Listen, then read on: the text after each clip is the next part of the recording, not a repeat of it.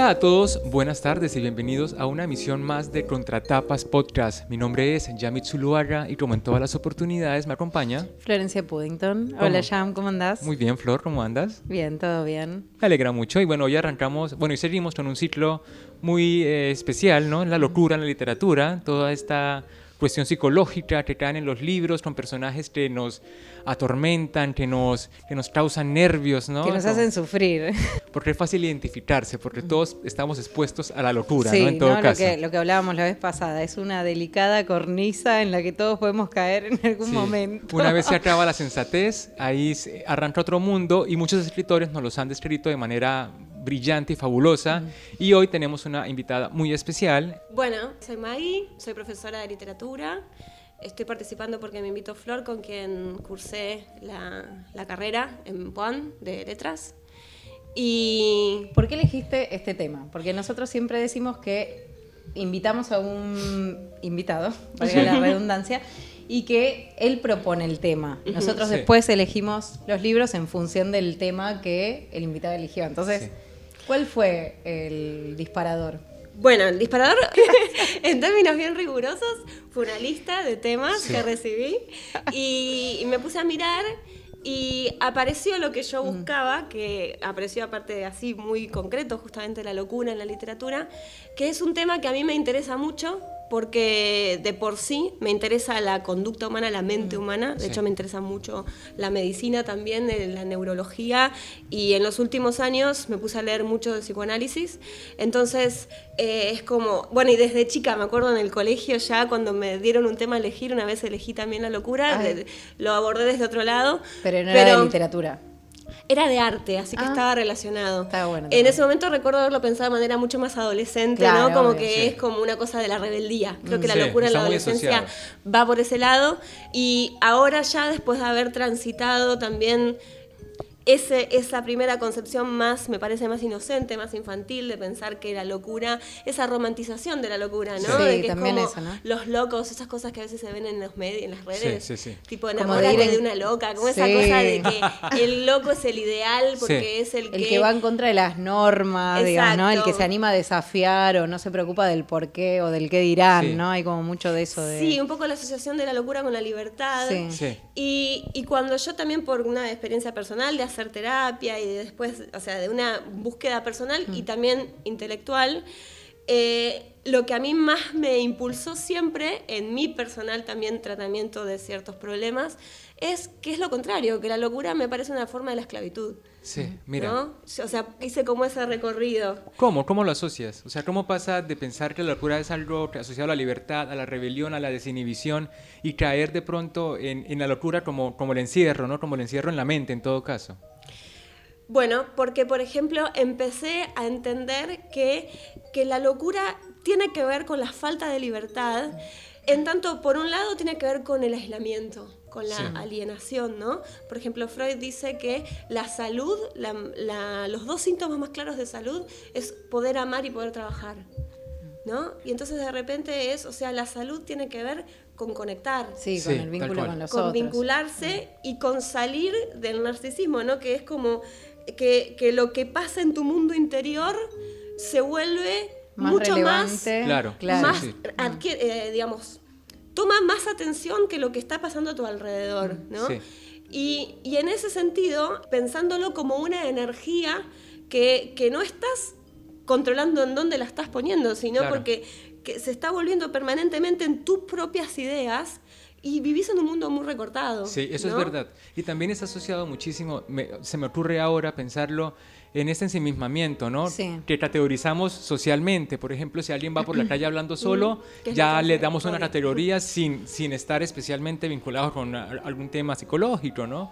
O por ejemplo, la gente que es, exuberante, que se viste diferente. Sí, eh, también la cuestión... en liberace, ¿no? Hay locuras que son también planeadas, ¿no? Hay gente que decide salirse de la norma, así se ha tildado de loco solamente para expresarse porque al final Bueno, eso decíamos la otra vez, ¿no? Con, los, artistas que construyen una, mm. una, apariencia también de loco porque garpa, qué sé yo. Y en el arte funciona mucho. Yo pienso siempre en Andy Warhol y en, y en Dalí, ¿no? Que eran personajes locos, su obra era revolucionaria, cambió el mundo, ¿no? En el siglo XX, y aún así eran de una brillantez y de una sensatez maravillosa, porque no terminaron ni en la calle, ni, ni asesinos, o sea, ni, ni suicidados, o sea, tuvieron una vida bastante normal, pero con términos muy propios y muy salidos de lo común. Sí, me Parece. Sí, yo pensaba también en esta cuestión del control, ¿no? De, eh, que, de, la falta de libertad en el sentido de perder el control sobre las propias, digamos, cuando, sos, cuando no te regulas vos, sino que tus emociones te regulan también ahí hay como una falta, o sea, uno está preso de ciertas emociones que no puede controlar, ¿no? Entonces en ese sentido también veo eso de la falta de libertad, qué sé yo. Y es una cuestión de percepción en todo caso. Uno está loco hasta que las demás personas empiezan a, decirte o a pensar que estás loco, ¿no? Porque en todo caso el proceso mental uno, uno lo lleva individualmente. Me parece que también hay mucha cosa conectada con, con el mundo interior y cómo eso se conecta con la realidad, como decía Mari, ¿no? Con las conexiones reales, con, con, las otras personas, con la familia, con los entornos, ¿no? Y esto lo, lo denota mucho el libro que eligió Mari, que ahora sí podemos empezar. ¿Qué libro elegiste y qué te interesó específicamente del libro y cuándo lo leíste por primera vez? ¿Cómo ha sido tu historia con, con el libro?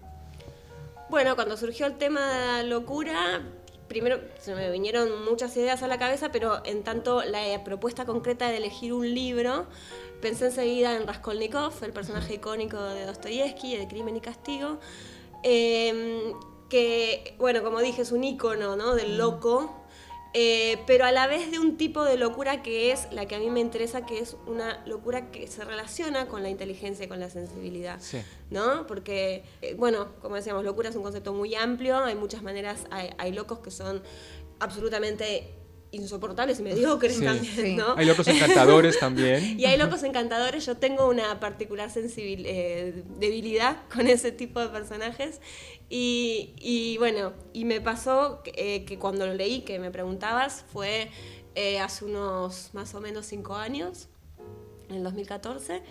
Eh, surgió porque era una época en la que tenía como bastante tiempo libre, recuerdo, y, me agarró como la idea de, bueno, voy a leer algo que nunca haya leído. De repente encontré el libro, que me lo había regalado mi abuela hace unos años, y me acuerdo de que me fascinó, ¿no? Y que es un libro largo, pero me lo leí muy rápido.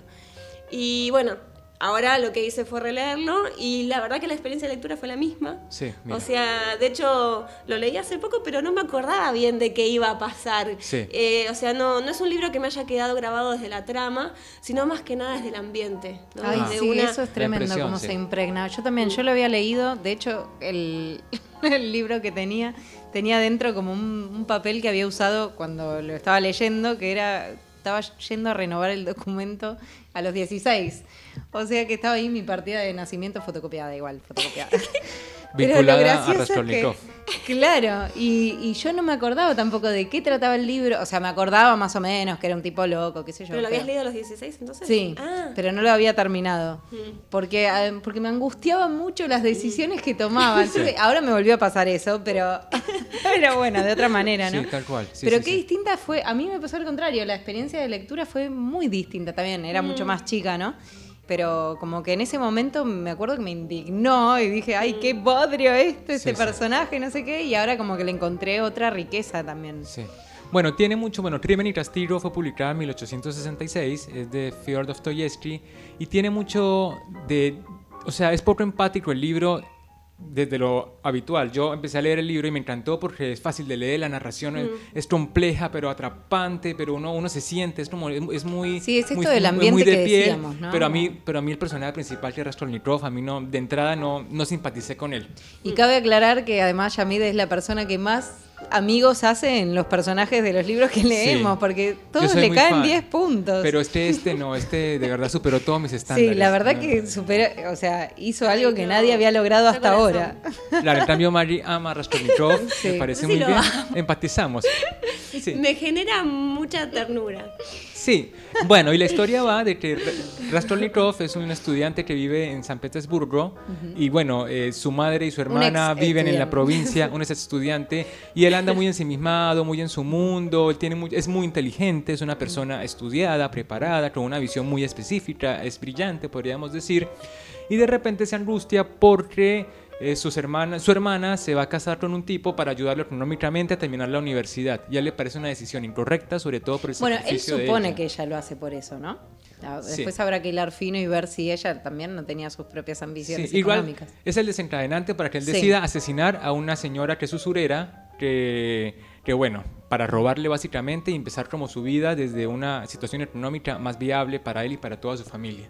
Y el castigo psicológico, ¿no? Entonces ahí empieza el desarrollo del personaje, sus diálogos mentales, y es donde empezamos a embrollarnos en esas pastas que tiene ahí en la cabeza, todo, todo, todo enredado, y entendiendo por qué lo hizo y entendiendo sus razones, porque las expone todas, o sea, no nos deja tiempo de pensar, de dudar, ¿no? Él nos da la explicación perfecta y eso me parece encantador desde el principio. Sí, pero también admite múltiples interpretaciones, ¿no? Las decisiones que hace el autor. Para mí no está cerrado en lo que él propone, digamos, como motivación para el asesinato. Sí, pero además, ¿a quién no se le ocurrió matar, por ejemplo, en su vida? y decir, y decir, claro, y decir que ese asesinato puede, puede ser bueno para la humanidad. O sea, ¿quién no ha pensado que si, si una persona muere, que es mala, eso no podría ser una acción relativamente buena, ¿no? Como, como hablamos de los dictadores, como hablamos de personajes que uno dice, bueno, pero este provocó tanto daño que no... Pero, pero la acción de matar es una cosa que está muy fuera de la, de la, de la razón. No sé ustedes qué, qué opinan a partir de ahí. O sea, hablamos ya de Raskolnikov y de por qué cometió un crimen, ¿no? Bueno, yo quería decir algo cuando estuvimos conversando un poco sobre esto de la locura como libertad o como esclavitud, eh, que es lo primero que me vino a la mente cuando surgió la propuesta de, hacer una charla sobre locura, relacionado con un texto que escribí hace poco, que me disparó un, artículo de Piglia, el, el escritor argentino. Piglia dice que, que, los escritores tienen algo en común con los psicóticos y es que se atreven a escuchar el canto de las sirenas. ¿no? O sea, toma esta metáfora que viene desde el, desde el mito.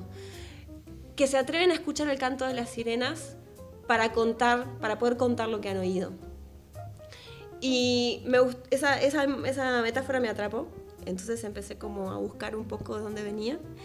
Y me recordó una anécdota personal que viví cuando trabajaba como, trabajaba como secretaria en una fundación de psicoanalistas. Y había un psicoanalista que era como un tipo medio desarrapado, para usar una palabra bien de Raskolnikov, que no tenía plata ni para tomar el colectivo, me acuerdo. Entonces iba caminando a su trabajo. Y que iba y se instalaba a leer, ¿no? Entonces era como que no era muy terapeuta, era más como un intelectual. Y se instalaba y cuando yo supo que yo estudiaba letras se instaló a hablar conmigo, no paraba de hablar. Y, pero una vez me contó una anécdota que me quedó grabada y que después me di cuenta de que está ahí, que en esa especie de memoria involuntaria, relacionada con, con Joyce, el autor del Ulises, y, y Jung, el mm. famoso psicólogo. Porque al parecer Joyce tenía una hija que era psicótica, ah. pero él no lo admitía y, pero bueno, lo, le, digamos, lo impulsaban a que le hiciera tratar, él finalmente accedió a hacerla tratar con Jung y eh, Jung cuando empezó a tratar a la hija se dio cuenta de que tenía mucho en común con su padre, porque él había leído el Ulises y el Ulises es un libro muy psicótico, en donde el lenguaje se fragmenta y, y no hay posibilidad de, de, dar cuenta del mundo de, una manera más eh, justamente desalienada, ¿no? Como haciendo foco en el punto de referencia. Entonces, él se dio cuenta de que el padre y la hija tenían algo en común y cuando Joyce le llevó unos textos que había escrito la hija y le dijo, mire, mi hija escribe como yo, él le dijo, sí, pero ella se ahoga en los ríos que usted navega. Ah, mira, eso es curioso. Y esa, esa imagen me gustó mucho, me impactó desde que tenía 20 años cuando me la contaron y me volvió esa con ese texto de Piglia, ¿no? Y ahí me parece que está la diferencia con esto que vos también hablabas de, de Warhol o de los artistas. Bueno, pero se está metiendo en esos, en esos ríos peligrosos y los bucea y juega con eso y construye un personaje, pero a la vez puede sostener una vida acorde a sus deseos, o, es totalmente devorado por ese mar, por esa cosa que lo restriega y que te escupe, ¿no?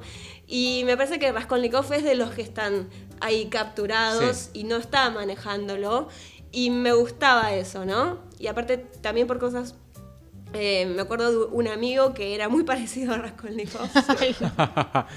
sí, en el crimen, esperemos. no mató a nadie. no mató a que nadie. yo sepa no, pero crímenes pequeños sí, o sea, robos y esas cosas sí. Que yo sepa nunca mató a nadie. Pero, pero aparte tenía muchos delirios de grandeza, Sí. como Raskolnikov, y entonces, claro, leía Dostoyevsky y se volvía loco, Ah, más. Claro, se identificaba más. Están hablando de mí. Sí, sí, Entonces, me acuerdo que él una vez me dijo, leer a Dostoyevsky es como tener fiebre todo el tiempo.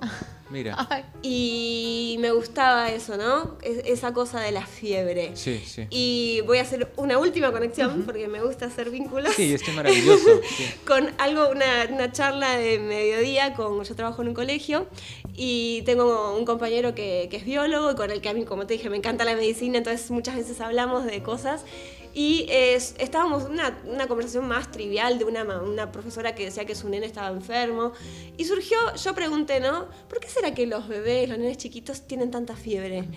Y entonces mi amigo, que es biólogo, me dijo, bueno, porque la fiebre es la primera reacción del cuerpo, es como cuando el cuerpo todavía no sabe cuál es la- el verdadero motivo de la patología, tira fiebre, ¿no? Es como Sí. cuando pones la alarma de incendio. Como claro, Bueno, algo está mal, así para, que... Claro, es la alarma. Y se después cuando vas creciendo, el cuerpo va tomando experiencia y ya sabe. Mira, sí. Y no necesita tirar fiebre porque Claro. sabe dónde atacar. Entonces yo dije, wow, la fiebre es ignorancia. Claro, sí, La fiebre básicamente. es falta de experiencia. Y, y eso me generó también, lo conecté con lo de mi amigo, el Sí. sí. es que es tener fiebre todo el tiempo. Raskolnikov todo el tiempo con fiebre. Sí. Es como estar en una alarma de incendios permanente y no saber bien a dónde atacar, Sí. ¿no? Y me, gust- me gustaba mucho cómo Dostoyevsky logra transmitir eso.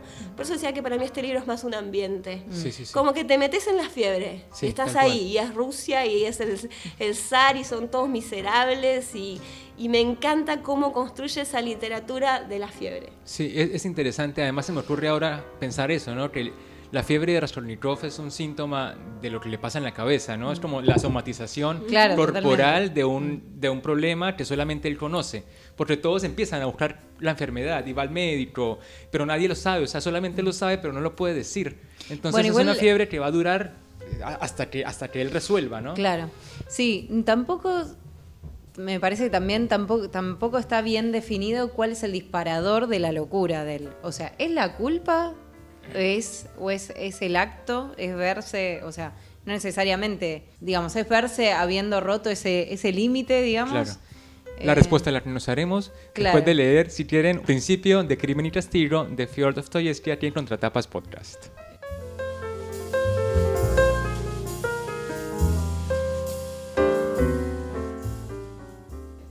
Una tarde extremadamente calurosa de principios de julio, un joven salió de la ínfima habitación que había alquilado en la callejuela S y con paso lento e indeciso se encaminó hacia el puente de X. Había tenido la suerte de no encontrarse con su patrona en la escalera.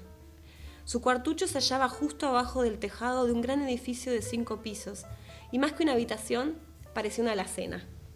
En cuanto a la patrona, que le había alquilado el cuarto con servicio y pensión, ocupaba un departamento del piso de abajo, de modo que el joven, cada vez que salía, estaba forzado a pasar por delante de la puerta de la cocina, que daba a la escalera, y esa puerta estaba casi siempre abierta de par en par. Cada vez que pasaba por allí, el joven experimentaba una enfermiza sensación de temor que lo avergonzaba e infundía a su rostro una expresión sombría. Debía una cantidad considerable a la patrona y por eso temía encontrarse con ella. No se podría decir que fuera cobarde ni que estuviera abatido, sino todo lo contrario. Se hallaba desde hace algún tiempo en un estado de irritación, de tensión incesante que rayaba en la hipocondría. Se había replegado sobre sí mismo hasta tal punto, tan aislado estaba, que no solo temía encontrarse con su patrona, sino que rehuía toda relación con sus semejantes. La pobreza lo tenía muy abatido. Sin embargo, últimamente, esa miseria había dejado de ser para él una preocupación. Se había desentendido por completo de sus ocupaciones diarias, había renunciado a todo lo que significara un trabajo. En el fondo se burlaba de su patrona y de todas las intenciones que pudiera abrigar contra él pero el hecho de detenerse en la escalera para oír tonterías, vulgaridades, recriminaciones, quejas, amenazas y tener que contestar con evasivas, excusas, embustes, no. Preferible era deslizarse por la escalera como un gato para pasar inadvertido y desaparecer.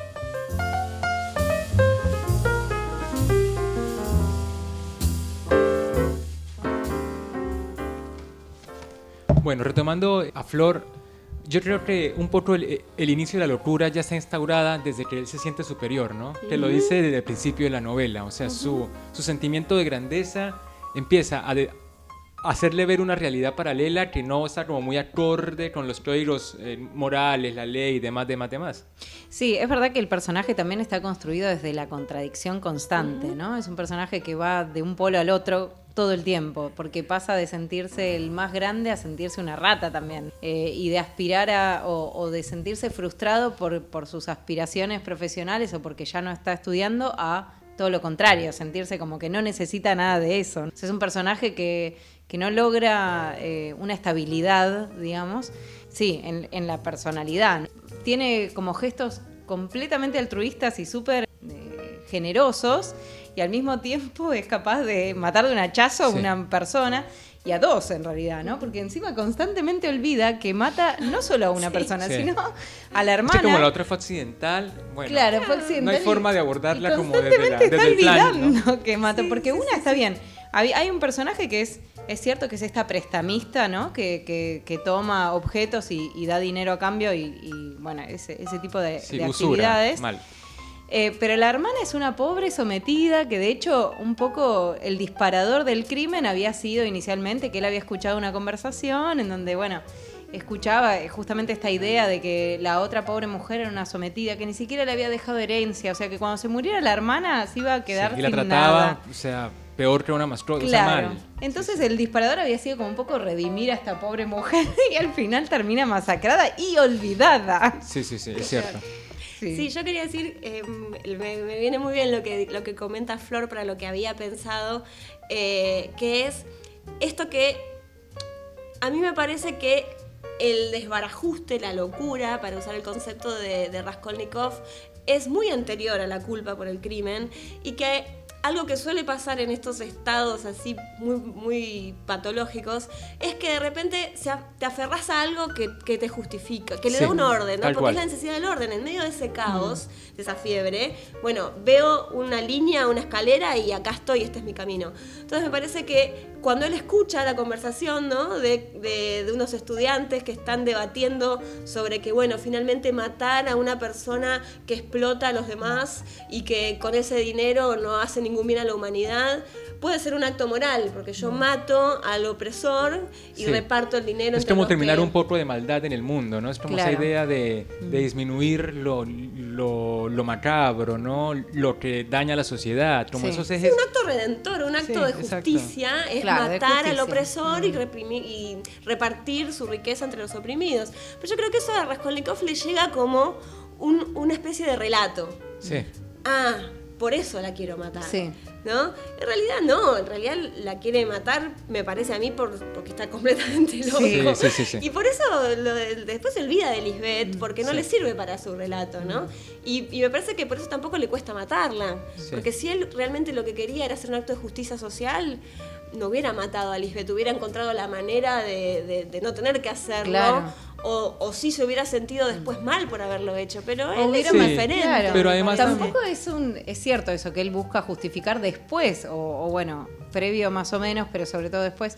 Porque además ella, o sea, esta usurera o esta, esta prestamista tampoco es un, refer un gran referente de qué sé yo, no mató a un político o un economista, no sé, o alguien como un banquero. Claro, él, mismo la define como un bicho, una cucaracha, como algo así muy un pobre diablo, casi del mismo, al mismo nivel que el resto de la gente que que aparece ¿no? en este en sí, este pero ahora también se me ocurre que la inteligencia de Raskolnikov lo lleva como a una Y, ¿no? A dos caminos, porque puede matar por lo moral y de paso está la plata y por no aprovecharla, o matar por la plata y justificarse de lo moral. O sea, cualquiera de las dos sea la intención, él tampoco la tiene muy clara, porque después no hace nada con el crimen, o sea, después solamente termina encerrado como en su propia en su propio relato, ¿no? en su rumiación de los hechos, de qué va a pasar, del futuro. Ahí, ¿no? Que es esa cosa, esa cosa cíclica del delirio, mm. ¿no? Que el delirio necesita alimentarse. para mí es como que él, él delira, delira, necesita más delirio. Entonces, si comete un crimen, va a tener sobra para delirar.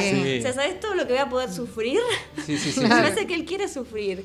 Entonces, eh, ¿qué, más, qué motivo mejor para sufrir que ser un asesino? Sí. O sea, si él se construye a sí mismo como un marginal, esto de soy distinto, y creo que por eso es, o superior o inferior, ¿no? Que nunca igual. Claro. Si él es un distinto, bueno, qué más distinto que el asesino. Sí, tal cual. Me parece que, ese es el, derecho al delirio. Que sí, además, claro, eso es súper interesante porque es cierto, aparte ya desde antes empieza como a, como a ser como un imán de la tragedia, ¿no? Deja la universidad, deja el trabajo, no le interesa, vive con cualquier ropa, no sale de su casa, es huraño, es Claro, entonces el punto final es eso, o sea, ¿qué puede superar a todo esto? Matar a alguien, porque más arriba no mm. puedo ir. Mm. Entonces, claro, ahí donde se, ve atrapado, ¿no? Está en su jaula. Sí, yo creo que como que transmite muy bien el libro esa, sobre todo para los, seres racionales, eh, es muy duro ver esa, ese, ese declive del personaje, ¿no? Como que creo que una de las cosas que más me hizo sufrir es, eso, viste, que como que cada vez que hay una posibilidad de redención, en la, la rechaza, ¿no? Sí. Incluso también es un poco él el propio culpable de, que se ha descubierto el crimen, perdón el spoiler alert. Sí, no, bueno, pero esa necesidad es muy evidenciada porque él... Pero está desesperado porque sepan que fue él, hay momentos que es muy Poe, ¿no? Señor, por favor. Me que la corazón de la Tor. Mm. Sí, sí, tal cual, tal cual. Y claro, y él, en, esa necesidad empieza a tirar pistas, o sea, él comete el crimen y él mismo se empieza a castigar. Bueno, es como la intención del libro. Pero tampoco toma la decisión de ir a presentarse a la justicia siempre hay un pero, ¿no? Pero yo no voy a estar en la cárcel toda la vida, pero yo no quiero morir, pero... No, y está la propia contradicción. Pero tampoco puedo vivir así, tampoco se va a América. O sea, el tipo no la tiene clara, pero no se mueve. O sea, deja que, no sé, como que los actos vayan tratando de aparecer solos o de manera orgánica. Pero sí, es raro. y está además traslada ahí también esa contradicción que, que, lo constituye, ¿no? que es casi como su esencia, porque justamente a veces utiliza ese, ese asesinato que hizo para sentirse mejor que los demás o más inteligente y otras veces al revés. Eh, eh, siente que todo el tiempo que lo van a descubrir, que, ¿no? Como esos baños de humildad que tiene en momentos en donde se siente atrapado o acorralado, no, yo no, diría que es humildad, es paranoia. Y, la paranoia tiene que ver con todo el tiempo ser el centro. Mm. me parece que es por eso, es como el centro mm. para lo bueno o para lo malo.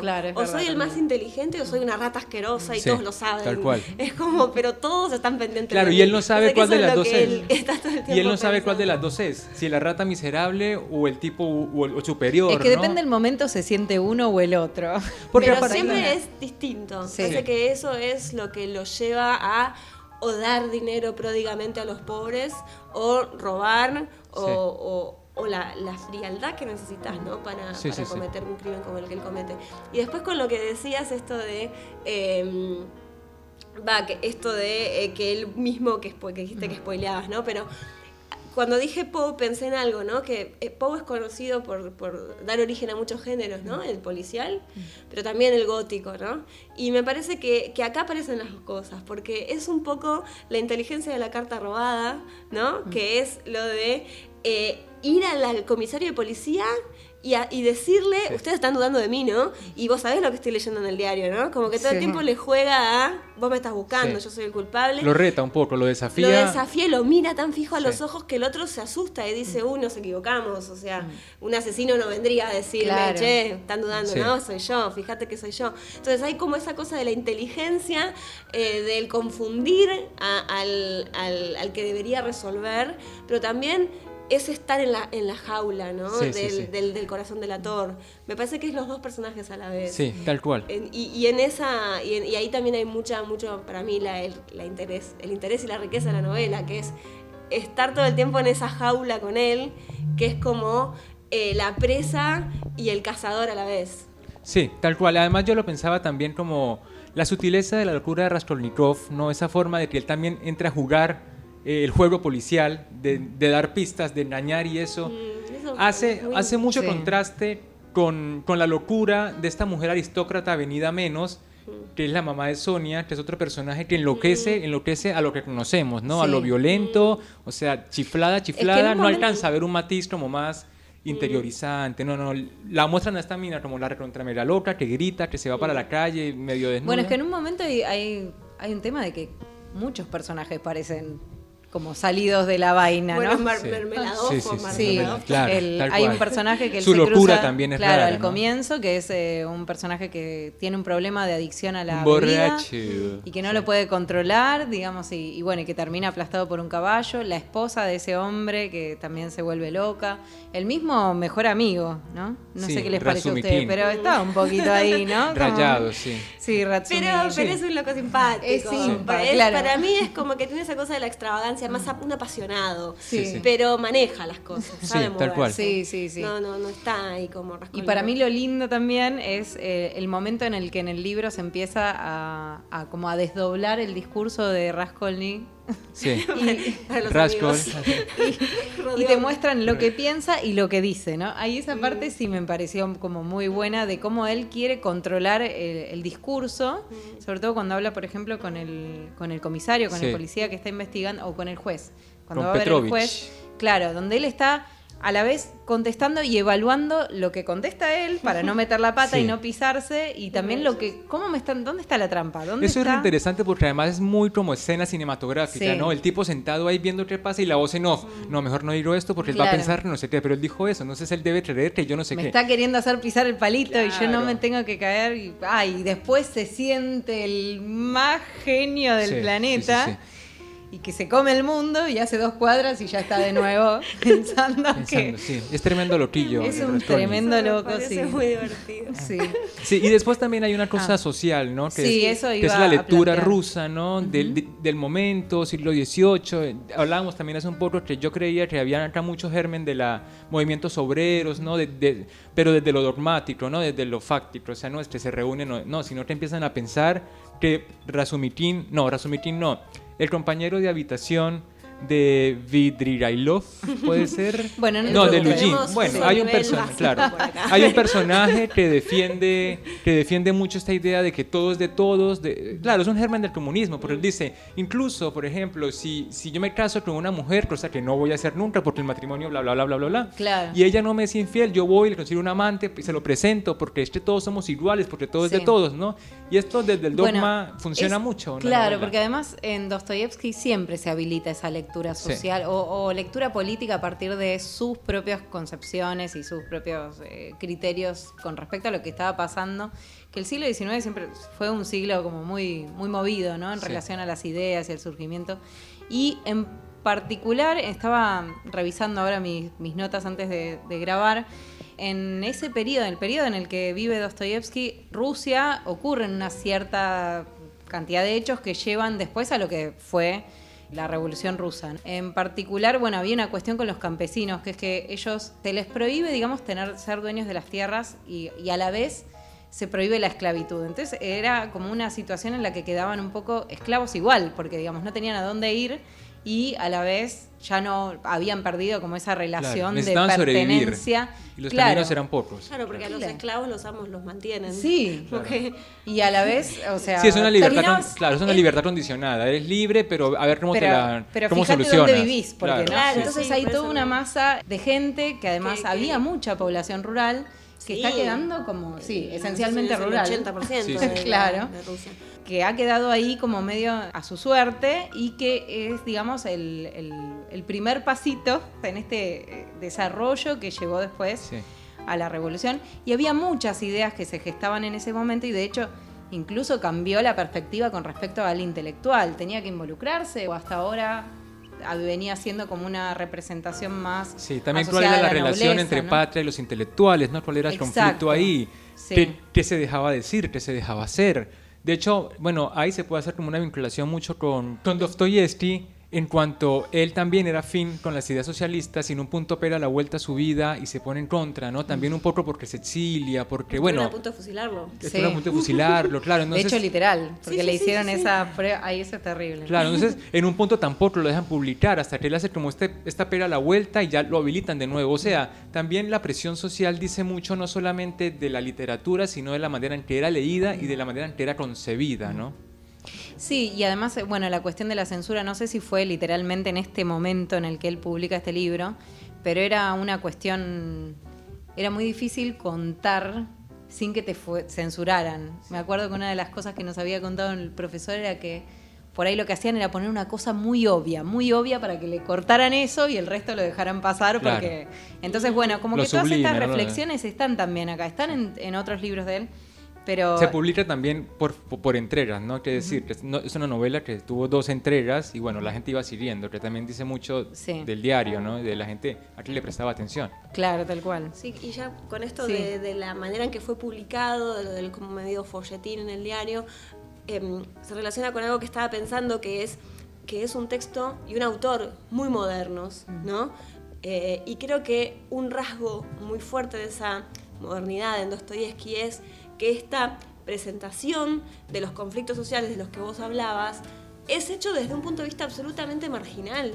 ¿no? O sea, es un loco, lo que decíamos, es como un loco atraviesa todos estos conflictos. Y un loco sin dinero, ¿no? También. Es verdad, porque con el dinero, por más que seas loco, por ahí tienes una situación de poder y de autoridad. Exacto, ¿no? Me parece que ahí está como en esa mirada que vos hablabas del cine, de una cierta técnica cinematográfica, que la ha usado mucho el cine del siglo XX también, ¿no?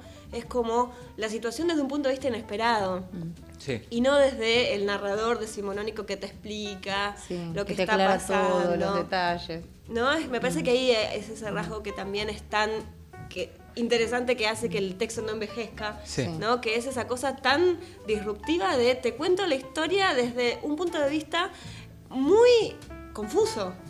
Sí por eso digo, la motivación del asesinato es ambigua muchas veces, ¿no? Sí, esta es la vida habilita esta lectura social como de pensar que también se está reflejando por ahí, está, bueno, por ahí por algunos ensayos y algunas discusiones medio filosóficas que hay eh, en el medio, ¿no? En relación a eh, este criterio medio fascistoide que propone el protagonista, ¿no? De pensar que en realidad la población se divide en casi como superhombres, si se quiere. Claro, esa es su teoría, Gente que es extraordinaria y gente ordinaria. La gente ordinaria es ganado que sigue a el extraordinario que es el que tiene la posibilidad de rebelarse y cometer actos poco moral o incluso ilegales Porque además pone de ejemplo a Napoleón cuando habla de gente extraordinaria. Se compara así humildemente con Napoleón. Sí.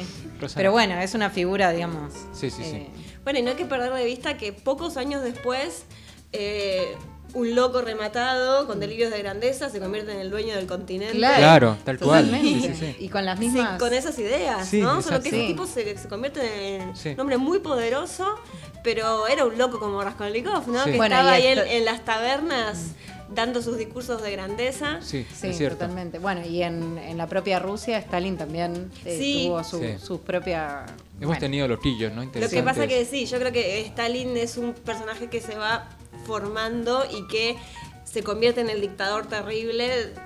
O sea, más gradualmente. No, no, sí, sí, por ahí. Pero aparte después también, ¿no? Y ocupa poco el lugar de justamente de eh, eh, estaban con los aliados que eran los pacificadores, ¿no? Pero sí, claramente es lo mismo. Sí. Ahora Raskolnikov al final, claro, tiene mucho que ver con la cuestión de la pobreza, ¿no? Porque muchos loquillos, ya sea en la política o en la literatura, mm. tienen este rasgo de no tener dinero y como enloquecerse desde ese punto, ¿no? O como que es muy importante el dinero, es muy importante la plata. Sí. Y, su hermana también sufre, y su madre también sufre, por su, su, madre también es como venida menos, ¿no? O sea, todos los personajes que lo secundan, que empiezan como a perder la cabeza, es básicamente porque no tienen comodidad para vivir y eso es como una cuestión comparativa de clases sociales, ¿no? Específicamente, quiénes son los beneficiados, quiénes son los que no están beneficiados, incluso en los miserables, este, eh, Fyodor Dostoyevsky también tenía mm. epilepsia, tenía depresión, tenía eh, problemas psicológicos, ¿no? Adicción al fuego. Vivió una vida que en su mayoría fue sin recursos, pese a que era el gran escritor y, lo que, sea. Esto de escribir por, eh, por, entregas era porque el tipo estaba absolutamente endeudado. Claro, tal Entonces, él llegó a entregar todos los derechos de su obra. Mm porque era lo único que le quedaba, en serio, o sea, terminaba haciendo acuerdos que no tenían nada de acuerdo con sus editores, porque como los editores sabían que el tipo estaba arruinado, le proponían tratos absolutamente desfavorecedores. Claro. Entonces era como, bueno, te damos 30 rublos, pero todos los derechos de tu novela van a ser nuestros. Y el tipo firmaba, accedía, era como una cosa tremenda que, que hace a que, bueno, que claramente está en esa cosa dostoyevskiana de sus personajes. Sí. a mí yo lo sentí, bueno, ya había justamente leído esta, esta cuestión del, de la adicción al juego y cómo le pesaba gastar la, poca plata que tenía en eso. bueno, cuando él pide disculpas, cuando Raskolnikov pide le pide disculpas a la madre que regaló así tan gentilmente la poca plata que la hermana y la madre habían logrado juntar y le habían mandado por correo. Yo los ahí dije, esto, esto lo escribió por él. Sí, como decías, de hecho, hay una anécdota muy interesante en, un libro de Santiago Posterillo que se llama Cuando Frankenstein leyó al Quijote, que son como anécdotas literarias, mm. en la que decía que en ese punto, cuando estaba escribiendo El crimen y castigo, que lo hacía por entregas, no tenía plata y un editor llega a su casa y le dice, bueno, este, escribe una novela y yo te la pago en 30 días, pero si a los 30 días no está mi escritor de la novela, me quedo con todo, lo que tú decías, Marito, en todo, o sea, todo su patrimonio intelectual, ¿no? Y el tipo contrata a una, a una mecanógrafa que trabaja con él en la tarde, mientras él en la mañana escribe Crimen y Castigo, en la tarde le edita a esta chica, el jugador, y lo termina en 26 días. O sea, 26 días para una novela, bueno, interesante. Que también habla, ¿no? De, de, la borrachera, del juego, su padre también era editor del juego.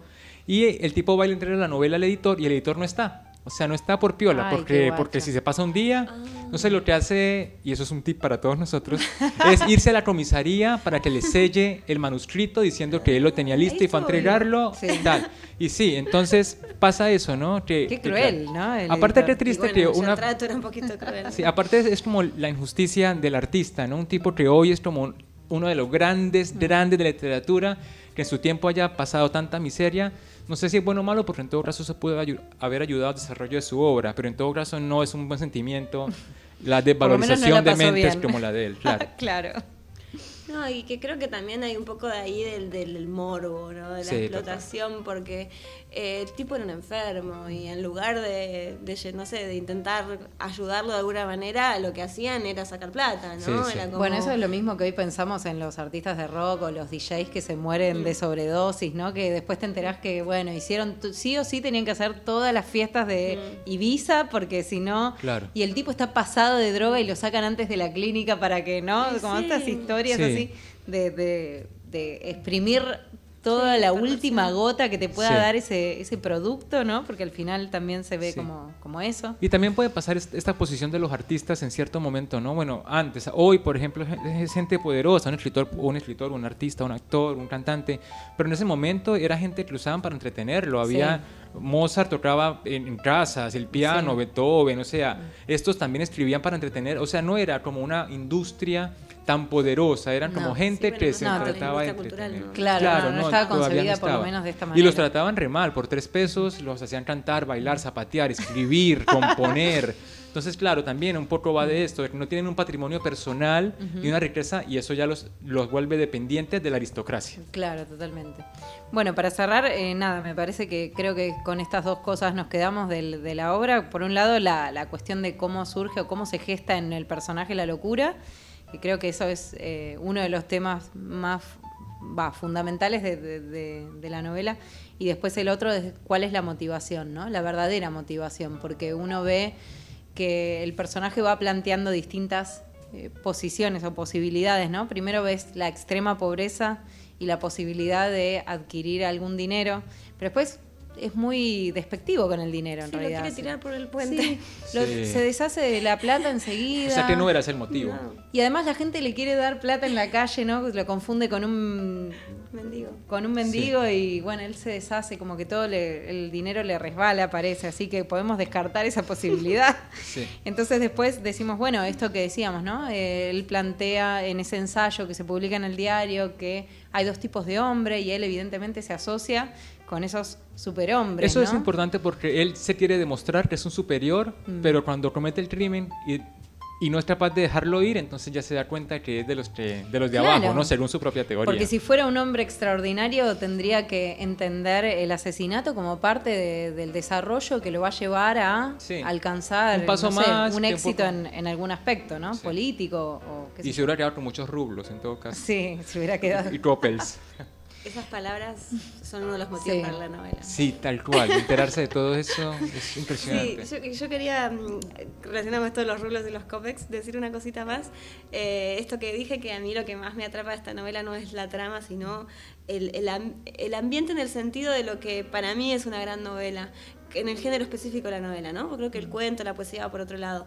Creo que una buena novela lo que hace es, es una teletransportación. Es, de repente estás ahí, estás en, eso, en esos cafés miserables llenos de borrachos con la ropa desarrapada y, y bueno, y es, es, algo maravilloso no solo desde el disfrute personal, sino de cómo estimula la capacidad de la empatía, la inteligencia y la imaginación, ¿no? La capacidad de poder vivir algo que no viviste, de alguna manera lo estás viviendo cuando alguien con una gran capacidad lo puede Sí, total. Recrear, ¿no? Y además teniendo en cuenta que nos dicen que piensa Raskolnikov en todo momento, es como, claro, es como una transferencia básicamente de ideas, ¿no? De una mente a otra, no hay un intermediario, no hay como una acción que regule lo que piensa, te lo dicen de frente, o sea, yo estoy pensando, y, y la línea del pensamiento es demasiado lógica para no creerla, incluso, o sea, incluso uno puede llegar a un punto de decir, bueno, Puede ser. El otro año, si me faltan coples o rublos, me leo Crimenitas. Claro, ¿no? Es como esa identificación con cualquier mente, con cualquier mente de manera universal. Sí, a mí me sigue sorprendiendo que en ese sentido quizás sea como una lectora más eh, inocente, si se quiere, que cómo te, te involucra, ¿no? Cómo, cómo sufro con los personajes, o sea, no puedo evitarlo, ¿no? Uno sabe que es ficción, pero es como con las películas que alguien se está muriendo de cáncer, que igual llorás. Y vos decís, es un actor, pero no lo podés, digamos, ¿no? Ahí se genera como, como una magia, mm. una magia, ¿no? Y es un logro del escritor, ¿no? Conmover, ¿no? Desde cualquier punto, desde cualquier aspecto. Me acuerdo que Deleuze, el filósofo, en una entrevista dijo algo que siempre me acuerdo. Dice, un gran novelista te hace sentir el olor del pan que se está cocinando en la panadería de la esquina, ¿no? O sea, de repente estás ahí sintiendo el olor que está sintiendo el personaje. Eso me parece que es. Tal cual. Tal cual. Así que bueno, no sé si quieren... No, por ahí estamos, fue un poco largo el programa de hoy, pero el tema ha sido muy interesante, la participación de Mari maravillosa, muchas gracias, por estar con nosotros. Y bueno, nos despedimos hasta la próxima. Hasta el próximo capítulo. Seguimos con el ciclo de locura. Y bueno, a todos ustedes una feliz tarde, una feliz semana. Nos pueden encontrar en Facebook o en Instagram en Contratapas Podcast o en www.outfields.com. A Florencia, mil gracias y nos vemos la próxima. Igualmente, Jam, nos vemos.